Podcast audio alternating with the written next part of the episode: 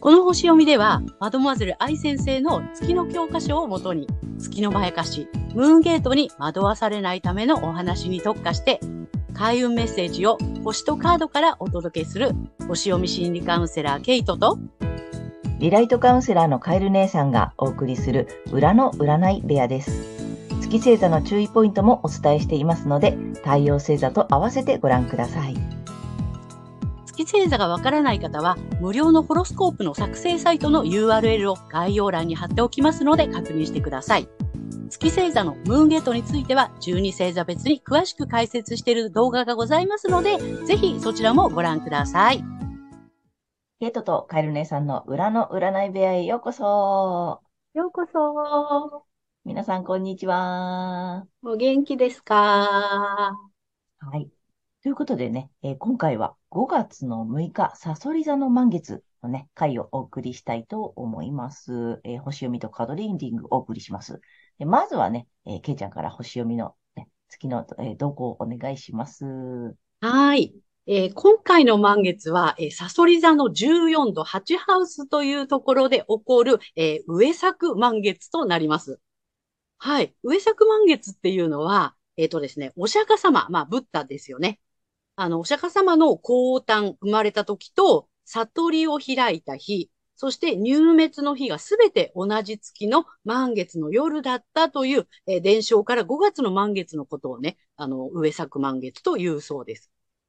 はい。で、このすべてのものの目覚めのために展開から強いエネルギーが降り注ぐとして、えー、京都の鞍馬寺では上作祭が大々的に取り行われるそうです。うん。はい。でですね、月にはパワーがないよって、あの、マドマゼル愛先生はおっしゃってるんだけども、このサソリ座満月はマジカルムーンっていうことをね、おっしゃってました。うん。で、えっとね、ハチハウスっていうのはそもそもサソリ座の本来のハウスになります。ナチュラルハウスってね。サソリ座が担当しているハウスになるんですけども、で、さらに14度はサビアンシンボルでは15度っていうことになり、その星座のエネルギーのピークの度数となります。そういった意味でもちょっとね、特別な満月かなというふうに思いますね。うん。で、この満月図、社会の動きとか、あの、ムードとして見る場合、まあ、月は民衆、私たち。そして、えー、太陽は、えっ、ー、と、首相とかリーダーっていうことになるんですけども、えー、ハチハウスの意味する、えー、税金とか証券、債務、死、えー、損失、社会保障といったエリアで、まあ、無邪気さとか純真、リーダーシップなどがキーワードとなっていて、えー、子供のような無邪気さ、純真さを大切にしたいといった思いや、えー、企業、自営業を目指す、まあ、実力を発揮したいっていったことに関心が向いていきそうな雰囲気です。うん。で、同時に私たち民衆に対しては、まあ、債務とか損失とかね、あと税金などの、まあ、このハチハウスの事象が、もしかしたら増える傾向が見られるかもしれません。はい。それに対して、えー、財政とか財産、金融市場、国内取引といったね、キーワードの、いわゆるお金のエリアで、物質的な満足感とか、あと上品とか、え経済活動とかって言ったね、こういったことがキーワードになっているところにいる、え太陽ですね。この民衆と、まあ、太陽が意味するリーダーの意識の違い、温度差とか乖離っていうのがね、もしかすると全てのものの目覚めを促していくのかもしれません。はい。また、困難とか試練が多いとされている、えー、赤い三角形、T スクエアが形成されているのも気になるんですけども、これがビジネス、まあ、紛争を含む、えー、外交などにおいて根源的な原理、欲求とか恐怖っていうのをね、まあ理解して、俯瞰的な視点を持つことっていうのがね、突破口になるかなっていう感じがします。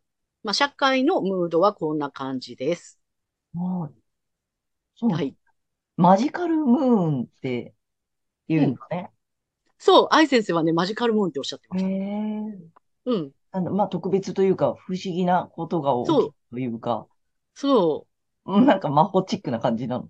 そうなの、そうなの。やっぱり特別な満月なのかなっていうね。うん。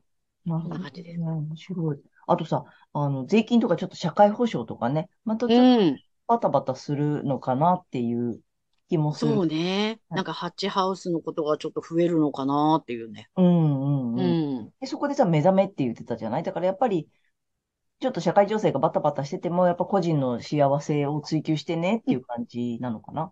そうだよね。うん。そう、前回の新月とね、うん、まあうんリンクするというか、同じようなこう、促しが来てるかなっていう気はします。あとなんかちょっと面白いなと思ったのが、その、だそこの、その意味でっていうかさ、えっと、うん。自営業っていうかさ、まあビジネスとかさ、えっうん。と、自分で何かを始めるとかさ、副、まあ副収入だったりね、今やっぱ言われてるじゃない？その、うんお仕事持ってても、あの、副業していいよとかさ、なんかそういうことも結構さ、促されてるというか、それで自分の幸せも追求してね、みたいなさ。そう。なんかさ、それこそさ、大人になるとこうみたいのってあったじゃない？あの、子供の無弱者は亡くなっちゃって、大人になるってなんかいろんなことを諦めて、なんかね、型にはまるみたいなさ、そんなイメージがあったけど、もうこういう風になってきちゃったらもうやってらんねえよみたいな感じでうん、子供、純真な子供になんか戻ってやりたくないことはやらない、やりたいことやるみたいな感じに、うんもうみんなの意識が変わっていって、で、そういう選択をする人も増えていくのかなっていうね。うん。うん。なるほどね。だからそういう選択してもいいっていうことだよね。そうだね。うんうんおそらくそういう風に、こう、気持ちがいくんじゃないかなっていう。うん。まあ、そういう度数のところに、あの月はいるかなっていう感じです。うんうんうん。はい。ね。で、まあ、個人ではうん、太陽の滞在する2ハウスっていうのは、えー能力、才能、物質、あの、五感とか、えー価値観、収入、資産などがキーワードになっている所有のエリアになります。うん。で、二度目のね、お羊座の新月ですね。で、やっぱりさ、自分が安心できる場所で自分らしく生きることっていうのを探求しなさいっていうふうに、こう、あの、強めの推しが来てたりとかしてたでしょ？うん。で、それ押されて、で、さらに、今度は具体的に美的センスを発揮しなさいとか、あの、社会的な責任感を発揮して、経済活動に参加していくっていうね。まあ、あの、そういったあの、度数にあるので、要するに現実的、具現化する具体的なフェーズに、あの、移ってきたかなっていう。そんな感じです。で、先生術では十二星座は人の一生を表すというふうに言われていて、で、お羊座はですね、肉体を持たない生まれる前の魂の状態っていうふうにね、あの、捉えられてるのね。で、えっと、思いや衝動などっていうのを宿しています。うん。で、えーお羊座の季節に散々ね、I am 私はっていうことに、あの、真摯にね、こう、なんていうの？向き合いなさいよって。うん、本当にやりたいことを見つけなさいよ。本当に安心できる場所で自分らしく生きることを探求しなさいよっていうことでね、散々こう、あの、促されてきて、明確にしてきたっていうところ。で、そう。で、それを今度は、この、お牛座の季節になりましたので、今度はもう肉体を持ってこの世に生まれたお牛座っていうこと。なので、この思いを現実のものにしていくっていう、そのね、具現化の季節に、あの、移ったっていう感じですね。はい。で、その大牛座の太陽のすぐ隣にいるのが、まあ、知性やコミュニケーション能力、あとは実務能力っていうのを司る水星。はい。そして、改革の星の天王星もすぐ近くにいて、さらにそこに調和的な角度をとっているのが、蟹座の火星になります。はい。で、この蟹座の火星ってね、実はね、少しおとなしめなんですよ。うんうん。な、なんていうのかな。こう、ちょ、ちょっとくすぶっちゃうみたいな感じ。うんうん、水のところにいるので、水星座のところにいるし、蟹座っていうのはね、ちょっと、なんだろうまあ、火星がちょっとおとなしくなるような感じ。うんなので、そうだな、くすぶることもあるかもしれない。あとはちょっとね、あの、感情的になったりするかもしれない。うん。けれども、それが太陽にいい影響をもたらします。おう怒りが出てきたりとか、まあちょっとね、あの、悲しみが出てきたりとか、でもそれが原動力になっていくっていうね、そんな感じかなと思います。はい。で、まあ個人でのね、困難試練の突破口っていうのは、その根源的な原理、欲求とか恐怖、なんか根源的に恐れてるもの？例えば、なんだろうな、あのー自由、自由でいたいっていう欲求だとか、それこそ嫌われたくないとか、うん。あの、尊重されないこととか、あの、自由が奪われることっていうね、根源的な人が恐れてること、もちろん命がなくなることなんかもちろんそうだし、うん、そういったことを理解して、まあ、統合していくっていうね、そういう流れになるかなというふうに思います。なるほど。はい。うん。統合していくっていうか、あれだね。あの、なんつったらいいの？成長していくっていうかさ、そこを乗り越えていくフェーズみたいな感じなの、そうね。そうそう。そんな感じだと思います。うん、まさに社会動向で言ってたのと、あれでさ、あの、個人の、その、まあね、お羊座2回目の、あの、あれをね、あの、あれを乗り越えて、あれをね、そう。ね、まさに、今5月になって、お牛座で生まれてきて形にしてね、3次元だよっていうことでしょ、うん、そうそう。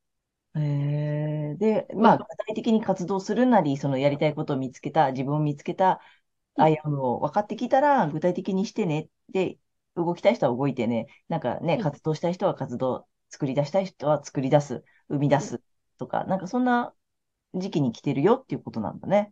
そう、具体化していくんだよっていう。うんうんうん。うん面白いね。なんかちゃんとこう流れていくんだね。流れていくのね、本当にね。面白いね。ねはい。ありました。うん。はい。では、うん。星の動きはそんな感じで。そうですね。はい。ありがとうございます。はい。ありがとうございます。はい。では、今回の満月が天秤座さんにとってどんな満月になるのかということでお話をしていきたいと思います。はい。天秤座さんが美的センスを発揮すること、いや、社会的な責任感を発揮して経済活動に参加していくなど、具現化が促されるエリアというのが、血縁や受け継ぐもの、セクシャリティなどがキーワードの深いつながりの領域となってきます。パートナーのお金や不労所得なども表しているエリアになります。天秤座さんの持ち前のね、美的センス、美的なね、あの、センスを発揮することで、自然とそういったことにつながっていくことも考えられます。はい。大牛座さんと同様で、美と愛と豊かさの星、えー、金星を支配性に持つので、あの、明確な意図を持って経済活動に参加する方が、まあ、結果が早いと思います。はい。で、天秤座さんがこの時期具体的に知性や実務能力などを発揮していくエリアも、え同じく血縁や受け継ぐもの、セクシャリティなどが、えキーワードの深いつながりの領域となってきます。え自分自身が安心できる場所で自分らしく生きるために、自分の喜びや豊かさ、利益を追求していくということを、ぜひ、あの、意識してみてやってください。はい。あとですね、困難試練の突破口となるのが、個性や自分らしさなど、自分自身の領域においての根源的な欲求や恐れというのをですね、あの、理解すること。例えばそれは美しくありたいという欲求だとか、嫌われたくないとかね、まあそういった恐れっていうのを理解して、まあそれに飲まれるのではなくって、えー、俯瞰的な視点に立つことがあ突破口になると思います。はい、そしてこの時期のラッキーアクションになります。発展のキーワードは自立、分離、意思貫徹などですね。で、パートナーシップや対人関係において、相手をがっかりさせたとしても、自分らしく生きていくっていうことを、あの、選択するっていうことが発展のための開運アクションとなります。はい。相手をがっかりさせるっていうことを恐れずに、えー、やってみてください。はい。そして恋愛運アップの鍵がですね、これが専門知識や思想などで、重荷や圧力を感じるものから解放されて再出発することです。例えば自分がこれがいいと思った思想にとらわれていて、で、それが自分にとってちょっとやっぱり圧、重荷だなって思うものであれば、たとえいいと思ってチョイスしたものでも一旦手放すっていうことがね、とても大切になってくると思います。で、それを手放してみることで空いたスペースに運が舞い込んできます。はい。ぜひ意識してみてください。はい。ここまでが太陽が天秤座さんへのメッセージとなります。ここからは月が天秤座さんへの注意ポイントになります。はい。この時期月にとらわれると、え能力や収入などの所有のエリアで子供のように無邪気に振る舞いたくなりそうです。そうすると、能力にそぐわないとか、収入に見合わないなどのバランスを書いた結果に、を招いてしまいそうです。はい。ご注意ください。ですのでね、えー、太陽星座のね、エリアか、えー、またはですね、月のまやかしから抜けるためには、反対星座のお羊座さんの回をぜひね、参考にされてみてください。はい。星読みは以上となります。はい、ありがとうございます。ありがとうございます。月天秤座さんはさ、うん能力や収入などのエリアで子供っぽく無邪気にやりたくなり、なっちゃいそうってことなっちゃいそう。なっちゃいそうってこと？なっちゃいそう。だから自分の能力でもなんかね、そのうん発揮したいんだけど、うん。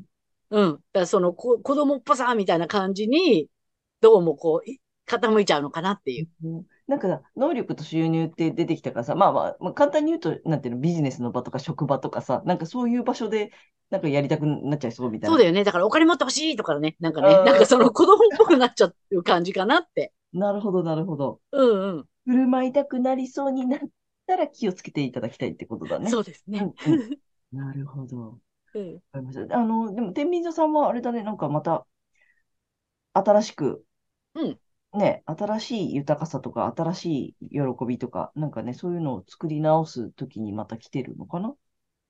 そうね。ね、不労所得のお部屋でもありますからね。ね、そうそうそう、その収入とかお金とかさ、まあ、その自分だけの収入じゃなくてさ、うんね、その周りの人からのお金っていうのもそうなんだよね。そうそうそうーん。う。うんうん。なるほど、なるほど。そうか。わかりました。ちょっとね、このまま引き続き、カエル姉さんの、えーカードリーディングならぬカードカウンセリングに行きたいと思います。はいお願いします。で、えっと、私いつもね、始まる前に直感でね、このカードとこのカードとこのカードにしようとかって選んでるんですが、今回は、えータロットカード2種類と、あとね、カラーカードを引いてみました。で、まあまあ見ていこうと思います。えー、天秤座さんが、こちら。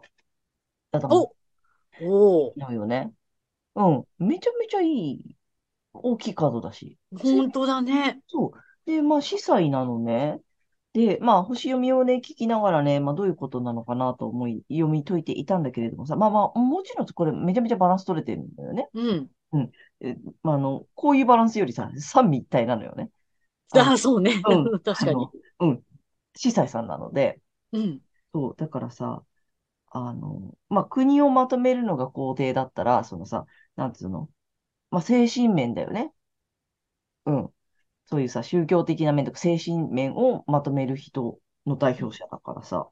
で、社会のルールを守ったりとか、なんだろう、本当にさ、そういう意味で、天秤座っぽい？言ったらいいうんのうん。うん。めちゃめちゃさ、こう、中立平和、うん。うん、バランスみたいな人なんだよね。モラル、ルールとモラル。正しい、みたいなさ。うん私の正しい、みたいな。めちゃめちゃいいなと思って。でね、まあ、これもね、いいカードなんだよね。うん。うん、あの、安全に行きたい場所にちゃんと移動できるっていうことなので、まあ、あのさっき言ってたさ、その次のフェーズに行くのにさ、めちゃめちゃ多分スムーズに行けるし、多分助けてくれる人も出てくる。で、さっきも言った通りさ、これさ、前にもご紹介した、えっと、ニュービジョンタロットカードなので、えっと、普段の柄の反対から見てるんだよね。でさ、これ、あの、普段、普通の柄だとさ、ちょっとこう、後ろ姿なので、すごくこうね、マントかぶってさ、暗く運ばれていっちゃってる人に見えるけど、まあまあ、意味はね、あの、同じくさ、その、いい、ちゃんと次の場所に行けるよっていう意味なんだけども、で、反対から見てるので、あの、まあね、本人の顔はちょっと見えないのね、剣で。でもね、子供の顔もさ、あの、別にそんな不安そうにはしていないの。うん。でね、何より私が思ったのはね、この船を漕いでくれてる人うん。がね、すごく力強いのね。うん。なので、ちゃんと連れてってもらえるんだなっていう、すごくね、安心感を感じるのね、反対側から見ると、と思ったの。なので、今回だから、あの、明確な意図を持って、ちゃんと、あの、水亀座さん、あ、じゃない、天秤座さんの、あの、バランス感覚と次のフェーズに対するさ、あの、計画とかさ、次はこうしていこうとかっていうのを、ちゃんと次の場所にスムーズに行けるかなと思ったので、すごくいいカード来てます。うん。でね、えーカラーカード。まあこれね、2週間分のラッキーカラーにしてもらってもいいかなと思って引いてみたんだけれども、えー、天秤座さんのカラーカードいきます。うだだん。綺麗でしょ？うん。オレンジ。でねオレンジ、ココーラル。ああ、なるほど。なので、サンゴ色です。うん。サンゴ色のコーラルになります。で、またね、意味が面白くって、えー人生に流れとシンクロニシティを呼び込む。